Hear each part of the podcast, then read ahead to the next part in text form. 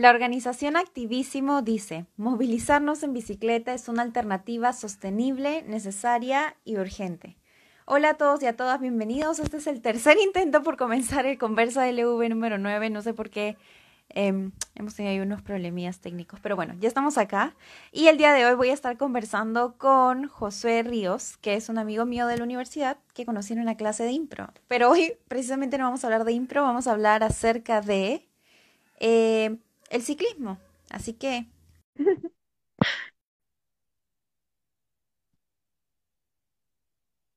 A ver. Yes, logró. Por fin, ¿se puede ver la imagen? Sí, sí, sí. ¿Me ves? ¿Me ves? ¿Todo bien? Sí, sí, yo sí puedo verte, solo que yo no puedo ver mi imagen, pero no importa. Oh, rayos. Sí, se te ve muy bien, amigo. Nada, gracias por estar aquí. Estaba haciendo una pequeña intro y ya después del tercer Nada, más bien gracias a ti, Olenka, por la invitación. No, no, amigo, en verdad, gracias. Vamos a hablar de varias cosillas hoy, así que comencemos. bueno, primero que nada, siempre cuando empiezo los conversas me gusta preguntar acerca de por qué estudian lo que estudian, así que ahora te voy a tener que hacer la pregunta de por qué estudias ingeniería civil. claro, ya. Ahí tendría que contar más o menos que esto viene de mucho antes incluso. Creo que desde muy pequeño, mi papá y mi mamá son ingenieros, entonces creo que desde ahí ya yo tenía más o menos la de ver, sí, como que estar más o menos más de ciencias que de letras.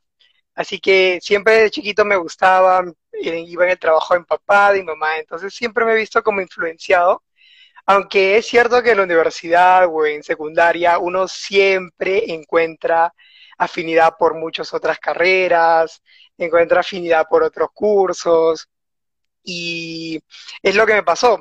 Yo tenía como que un pequeño dilema cuando estaba en quinto de secundaria y no sabía si entre escoger entre economía o ingeniería civil pero entre tantas cosas tenía más conocimientos de la ingeniería, sabía más o menos cuáles eran sus áreas de trabajo y todo eso. Y creo que más que todo por eso me decidí, ¿no? Aparte también que son los cursos de matemática también. Claro, sí. Y justo como estaba diciendo al principio, también tienes, creo yo, habilidades en también algunas cosas de comunicaciones, de expresión. Entonces, supongo que también tomar la decisión habrá sido un tanto complicado, ¿no? Al final. Sí, justamente porque, bueno, nosotros nos conocimos pues en, en estos talleres de improvisación teatral y, y que la verdad que como fueron muy divertidos, de verdad, sirvieron bastante sobre todo para, en mi caso, y creo que en tu caso también, no sé, para un poco soltarnos, perder la timidez, desenvolvernos y que de verdad esto es súper genial. Son otras habilidades que también puedes encontrar en la universidad o en otros, en otros lugares, que de verdad te aportan bastante. Totalmente, totalmente. Y hablando de cosas que, digamos, te gusten o, sean parte de ti, está el tema que hemos tanto hablado por stories, que es acerca del ciclismo. Entonces, la primera pregunta sería, ¿cómo es que el ciclismo llega a tu vida? Vale, primero, ¿se me escucha bien? Se te escucha muy bien, sí. Ok. Uh, es, es bastante anecdótico esto, esta historia de aquí, porque a mí creo, me parece, recuerdo que me compraron mi primera bicicleta como más o menos cuando tendría cinco años y era la típica bicicleta de rueditas y siempre más grande, una talla más grande que la tuya. Y bueno, yo, yo soy de provincia, entonces de todas maneras en provincia es mucho más tranquilo, a veces los lugares están más cerca y había bastante libertad en mi caso y yo normalmente salía de mi casa, manejaba mi bicicleta al parque, me daba unas vueltas y regresaba pero como cualquier otro niño, creo, o la mayoría. El punto crítico fue cuando me enseñaron a manejar bicicleta sin rueditas. Creo que ahí fue el punto en el que yo de verdad ya me metí de lleno en esto, me gustó mucho y nunca pude dejarlo. Sería más o menos cuando tendría seis años que mi papá se metió en el papel así donde dijo, aprendes porque aprendes a manejar sin rueditas. Y de verdad se metió de lleno en ese papel y una semana entera fue que salíamos a la pista y me ponía en la bicicleta y yo tenía que manejar. Y es muy gracioso porque creo que de las primeras personas es muy fácil agarrar velocidad y manejar y todo esto. El problema es cuando recién estás aprendiendo a frenar, bajarte de la bicicleta y sobre todo si es más grande. Entonces siempre me caía, yo no quería y me molestaba. Pero al final, al fin y al cabo, bueno, creo que fue un punto decisivo porque después de ese entonces nunca pude dejar la bicicleta. Fue algo que, que siempre amé, que siempre me gustó y a todas partes, sea cerca, sea lejos, siempre voy en bicicleta. Y de manera exacta, eh, ¿de dónde, dónde aprendiste Josu? Ah, ya. Bueno, yo soy de provincia, como mencioné, yo vivo ya muchos años acá, bueno, vivía y luego estuve en Lima, en la provincia de Chanchamayo, distrito de San Ramón. Todo esto es parte de la selva central de Junín. Hermoso. Sí, muy bonito, ¿verdad? Acá. Ajá. Y ahora, hablando de todo esto de que empezaste a aprender eh, a manejar y, y claro, ahora que estás ya más grande, adulto, joven, como que lo sigues haciendo, ¿cómo tú ves el tema de las ciclovías, tanto en Chanchamayo como en Lima, que, que es también donde estás la mayor parte de tiempo, ¿no? Porque yo siento que, por ejemplo, y creo que es algo que ya lo habíamos conversado, como que pareciera que no hubiera una conexión entre carril y carril en donde puedes andar en bicicleta, ¿no? Como que, no sé, nosotros tenemos un malecón hermoso acá en Lima y claro, hasta cierto punto puedes encontrar cierto acceso para ir en patines, en bici o en scooter, no sé, en lo que uses, pero después como que ya no hay o hay incluso, no sé, puentes o subiditas así construidas, entonces, ¿no? Es, es, es, es algo que, que, que pasa mucho, mm, ya, es, yo me di, yo me percaté de esto, yo me di cuenta cuando estuve en Lima y bueno, me compraron mi bicicleta, otra bicicleta ya, porque ya necesitaba comprar una más grande. Entonces, ¿qué pasaba? Yo para, yo de verdad conocí mejor Lima, más que todo, más que moviéndome o tomando micros o de repente visitando a mis amigos, yo conocí Lima en bicicleta. Básicamente, eh, yo tenía mi bicicleta en la casa de una tía por Pueblo Libre y agarraba mi bicicleta y me iba al sur.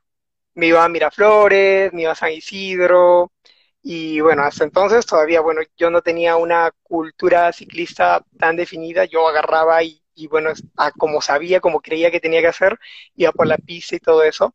Poco a poco ya fui, bueno, conociendo, fui enterándome y todo eso, y más que participé en un par de comunidades de ciclistas allá en Lima. ¿Y qué pasaba? Algo que, sí, algo que, ¿me quería decir algo?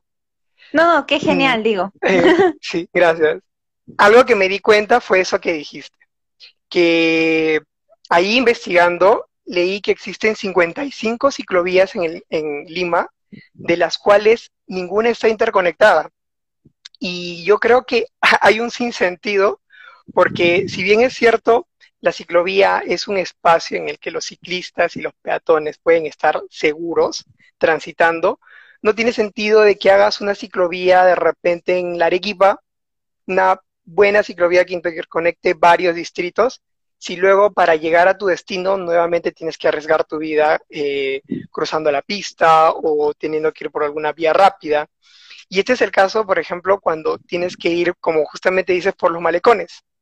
Eh, es muy bonito, es muy bonito de verdad pasear por los malecones y de verdad yo lo recomiendo. A veces con algunos amigos alquilamos bicicletas y nos vamos por ahí el problema está que cuando quieres ir de arriba de los malecones y quieres bajar a la Costa Verde, muchas veces no tienes cómo bajar, o no hay puentes, o no están terminados, o tienes que arriesgar tu vida y bajar por la pista, o junto a otros vehículos en bajadas con mucha pendiente.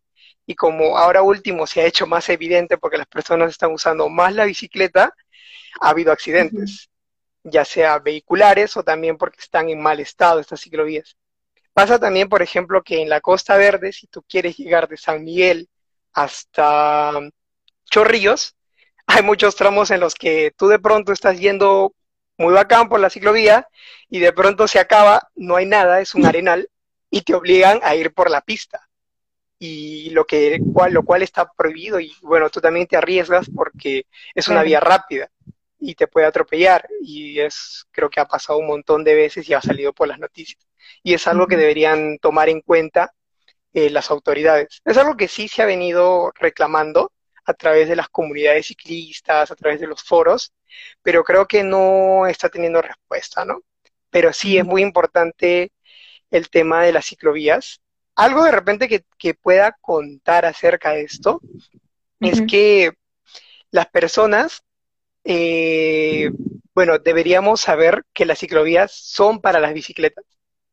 Y si en caso es una, se llama ciclovía. Si es una ciclosenda, en todo caso, ahí sí pueden transitar peatones y ciclovías.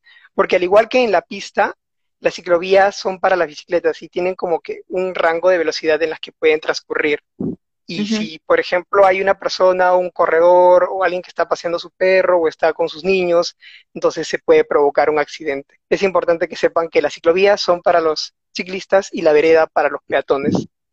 Y que respeten eso, ¿no? Porque, o sea, yo siento que por debido a esta situación de que no hay como estas interconexiones o no se respetan estos espacios y hay tanta inseguridad, no sé, ¿tú qué crees? Quizás esto también hace que menos personas se animen a, no sé, a usar estas otras alternativas diferentes al transporte público o al automóvil, ¿verdad? Sí, en verdad, la bicicleta es uno de los medios de verdad más beneficiosos, no solo en este momento, porque, o sea, puedes hacer deporte a la vez que te movilizas y no contaminas, pero además, justamente en esta situación del COVID, eh, la bicicleta te obliga a mantener un espacio, a mantener tu distancia de los demás, ya sea porque la bicicleta misma te, impide acercarte a los demás o por este por tu propio cuidado, ¿no? Eh, sí es cierto que muchas veces, por ejemplo, sobre todo de mis familiares, me decían, pero este sobrino, hijo, pero no, no te da miedo, no te parece peligroso manejar, porque es cierto, cuando manejar en Lima es, es, bien bravo, es bien bravo. Es bien Sobre todo, sí, y las personas lo saben. Las personas lo saben y creo que ese es un factor de miedo de repente por el cual no todos están tan convencidos, pero bueno, ya tal vez por obligación han empezado a introducirse y, y adaptarse. ¿Qué pasa? Que falta educación vial. Los buses, sobre todo, o los autos, que es algo que cualquier ciclista puede corroborar, siempre te cierran o no te dan el espacio debido. Cuando un vehículo te va a pasar por un lado, debe darte metro, metro y medio de distancia, que es algo que no pasa. Siempre pasan por tu costado y no solo es peligroso porque pueda jalarte o pueda llevarte, sino que se sabe que cuando pasa un vehículo genera como que un arrastre cuando va muy rápido. Y eso lo puedes sentir, por si estás manejando y pasa un bus muy rápido, sientes como te pega hacia él, el aire te jala. Entonces, creo que por eso la gente tal vez tiene un poco de miedo de tomar este tipo de vehículos y prefiere usar tal vez el transporte público, pero yo los invito de verdad a que puedan usar la bicicleta y lo intenten y aprendan, porque siempre con seguridad, con casco, con luces, con timbre, y creo que es muy bueno, es muy beneficioso.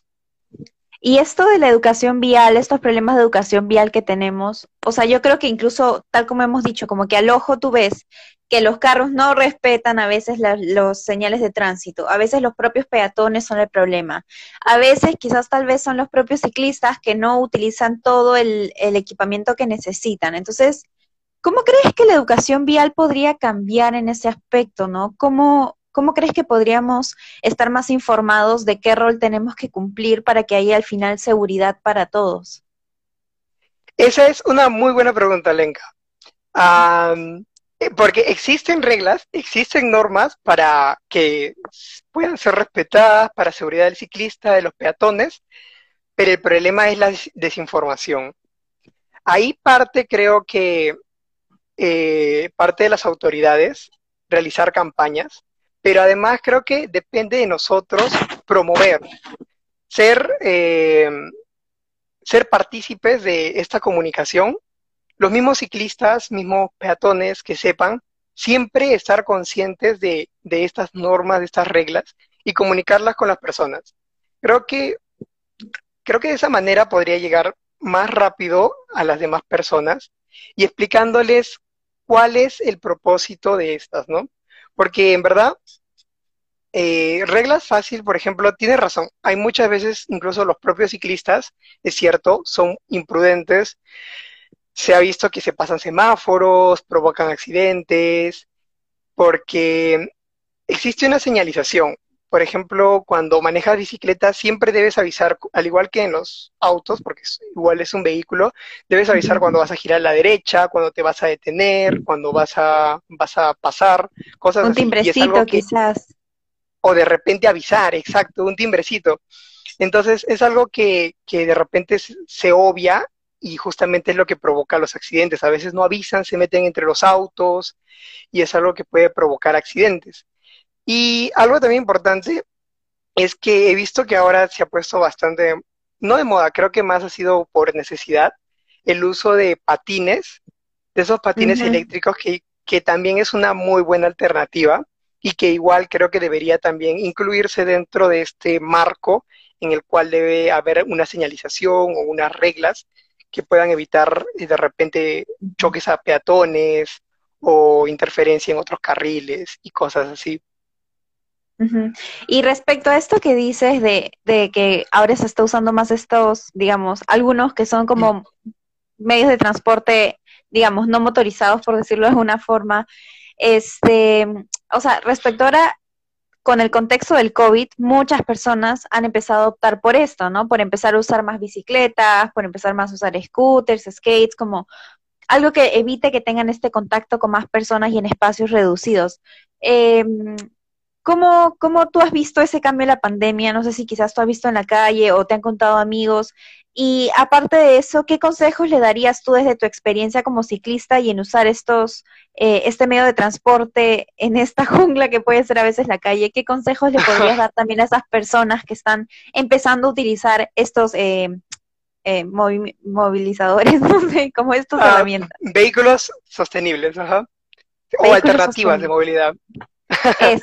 Sí, eh, creo que, muy bien, en primer lugar, felicitar el uso de transporte alternativo para evitar la gran congestión que tiene Lima, de verdad. Y creo que los beneficios son muchos. Eh, los más conocidos creo que son, no contaminas, haces deporte y en este caso guardas tu distancia de los demás y evitas de repente, por ejemplo, en vehículos públicos, buses, la aglomeración de personas.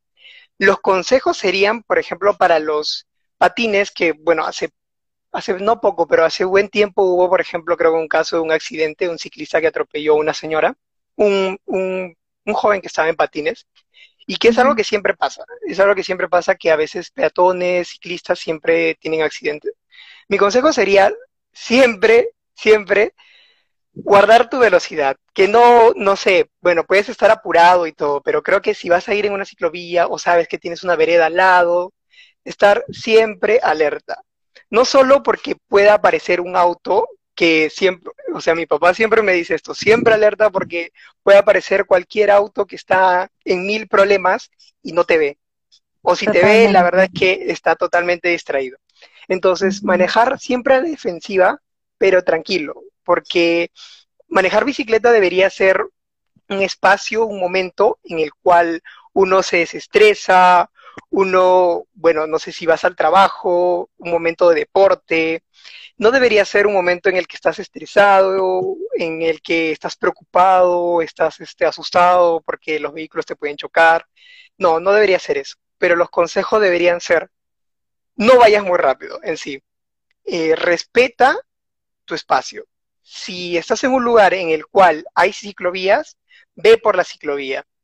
Y bueno, es cierto que la ciclovía uno puede ir a regular velocidad en bicicleta, pero creo que sería bueno siempre tener un timbre, una campanilla, para poder avisar de repente a las personas que se te crucen, de repente un animalito, cosas así. No cruzarse los semáforos en rojo. Esto es bastante obvio, pero, aunque no lo creas, sí. importante, sí, y pasa y pasa. Y tú ves, estás esperando el semáforo en rojo y de pronto, así no haya vehículos y de pronto pasa alguien. Otro consejo muy importante que sí veo bastante es que sea en patineta, en patín, en scooter, en skate, en bicicleta, si vas a ir al lado de la vereda, vas a ir en una ciclovía, no uses audífonos. O si vas a usar audífonos, solo usa uno. ¿Por qué? Porque aunque no lo creas, uno puede decir, yo estoy atento, hay cosas que puedan pasar que se avisan a través de sonidos. Que necesitas los cinco sentidos, literalmente. Exacto, que necesitas vista, oídos y, bueno, tu percepción y tu experiencia. Y muchas veces cuando están, incluso les veo con los audífonos grandes y, se pasan los semáforos, incluso entonces eso es, es un tremendo riesgo. No usen audífonos en lo posible y si necesitan de verdad escuchar música, un parlante o audífono en un solo oído.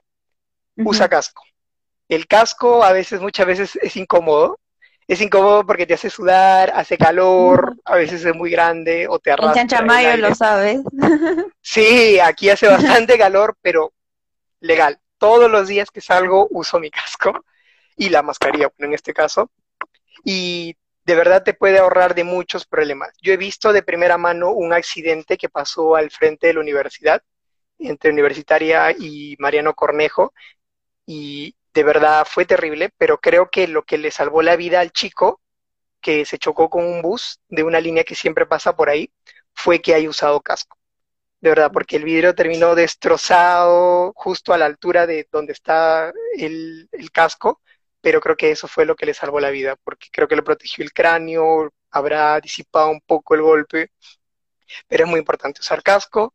Si vas a salir de noche, dos luces. La trasera para que te puedan ver los vehículos de atrás, o una roja en el casco o una roja en, el asiento, y luces intermitentes adelante para que puedan verte otros vehículos.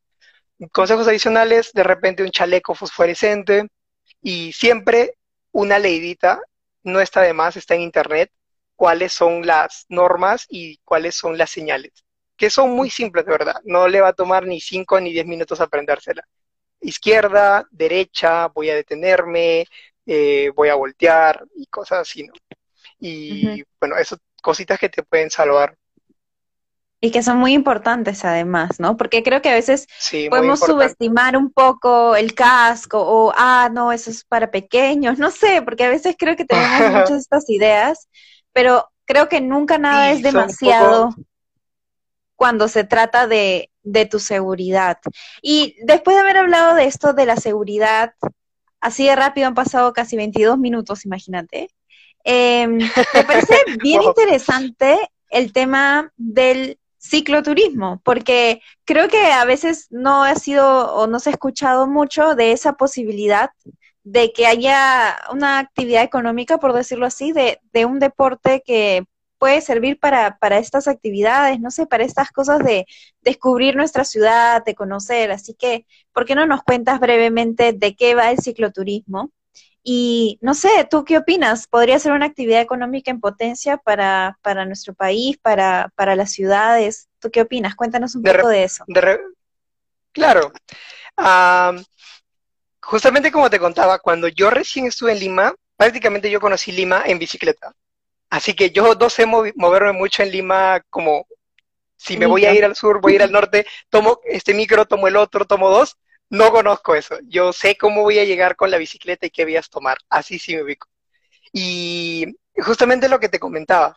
En Lima, sobre todo, se impulsa bastante esto del cicloturismo, las comunidades de ciclistas mm, y todos estos grupos que se forman, se agrupan en ciertas fechas que ya tienen sus horarios, tienen sus actividades preparadas y, bueno, salen a pasear, salen a rodar.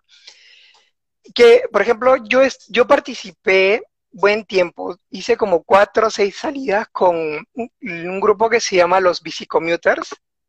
No recuerdo bien si salían los miércoles o los jueves, pero salíamos todas las semanas en la noche. Me parece que era a las 7, 8 de la noche se reúne en Farmax de Salaberry. Y bueno, es el primer punto, lo, nos reunimos en otro parque y luego salimos. Pero creo que es muy bonito porque lo que hacen es formar una comunidad diversa, porque yo me sorprendí, al inicio solo éramos jóvenes, pero era porque no todos pueden todas las semanas, pero luego me di cuenta que era una comunidad en la que había niñitos que estaban con sus bicicletas bien chiquitas y que venían con sus padres y había personas bastante mayores, de verdad, que yo me quedé bastante sorprendido. Quiero llegar así, dije, quiero ser, cuando esté súper mayor, agarrar mi bicicleta y salir. Y andar. sí, y lo que hacían es que hacen como una especie de bici, bici cicloturismo en Lima. Se encargan de, bueno, entre ellos se organizan y hay uno que se encarga de aprender la historia, otro que la ruta, y entre ellos pues este, nos llevan hacemos un grupo de paseo, como te digo, de distintas edades y llegamos, por ejemplo, me acuerdo que algunas veces hemos ido a Barranco, hay un castillo, me parece, en Lima, y entonces es bien bacán porque se forma un grupo en el que todos vamos conversando, compartiendo experiencias, vamos socializando, mientras nos van contando la historia de Lima. Y luego llegamos al punto, sí, es muy genial, llegamos al punto de destino y nos cuentan sobre el lugar, por ejemplo, nos contaron de Barranco, cuál es su historia, de repente datos más, este, más rebuscados, nos contaron de los castillos que estaban en el centro de Lima o estaban medio escondidos, nos contaban sobre su construcción y así. Entonces es algo que yo creo que para la reactivación, por ejemplo, de ahora del turismo que hace poco se ha, se ha dado, de que ahora se han dado, sí, se ha reaperturado, pero con medidas y protocolos y todo esto, para deportes, me parece, de aventura, de camping, cosas así. Entonces creo que sería una muy buena alternativa que se pueda promover el cicloturismo, por como ya he estado diciendo dos cosas, porque haces deporte, dos, porque eh, la misma bicicleta te exige un distanciamiento social, ¿no? Y creo que es una muy buena alternativa que se podría practicar no solo en Lima, sino también en los interiores del, país. Es algo de que de verdad me gustaría ver aquí, por ejemplo. Ah, de repente hay, lugares más característicos. Justamente hace, unos días conversaba con un amigo que está encargado, más o menos así, de unas, unas salidas de cicloturismo en Pachacamac, que ellos prestan las bicicletas, no las alquilan, es totalmente gratuito.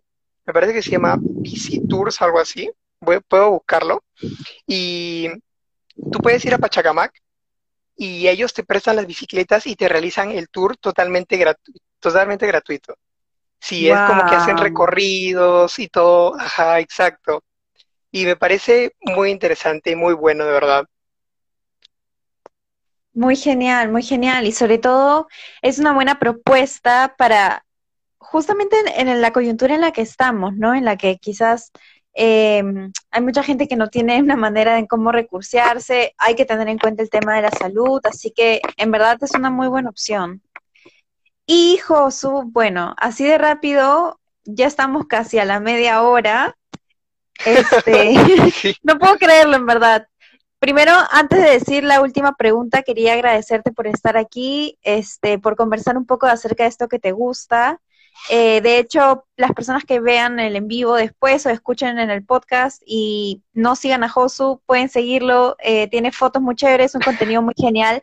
Y sobre todo, algo muy chévere que me encanta y, y la razón por la cual justo creía que era muy genial hablar de esto, no es solo porque creo que el ciclismo tiene mucho por, mucho para dar, sino también porque te das cuenta de todo lo que también te aporta a tu propia vida, ¿no? Por todos los paisajes que puedes mostrar de Chanchamayo, que recorres en bicicleta, que tú creerías que eso solo puedes encontrar usando un carro o tomando, no sé, algún, algún paquete turístico o algo así. Entonces creo que es te abre muchas posibilidades y, y, si estás en provincia también creo que es una buena oportunidad para animarte a hacerlo. Y la última pregunta sería entonces, eh, en una frase, si tuvieras que convencer a alguien para que se convierta en ciclista en cualquier parte del Perú, ¿qué le dirías en una frase? Wow, me agarraste sorpresa. Creo que si tendría que convencer a una persona de que sea ciclista que no tenga ni idea de esto, sería, anímate que no te vas a arrepentir. Súbete una bicicleta, porque después no vas a poder bajarte de ella. Bravazo, amigo. Muchas gracias por haberme acompañado hoy he aprendido mucho también. es un tema nuevo. Muchísimas gracias a ti, muchísimas gracias a ti, Olenka. De verdad, un gusto verte después de tanto tiempo, de verdad, que desde que nos conocimos en Impro. Y nada, me da mucho gusto, sí, me da mucho gusto también que estés impulsando tu canal, que te estés comunicando y de verdad me, está, me da mucho gusto verte después de tanto tiempo y nada, gracias por invitarme también. Gracias, amigo, gracias. De hecho, he estado pensando también en volver a hacer otro live, quizás para hablar un poco de improvisación y de cómo han sido todos estos talleres y cómo impactan en nuestra vida también. Me parece algo importantísimo. Así que me parece genial. Conversando para hablar de eso también. Así que muchas gracias de nuevo, gracias a las personas que se han conectado y a las que nos vayan a escuchar después y nos vemos a la próxima. Chao. Chao, Lenka, cuídate.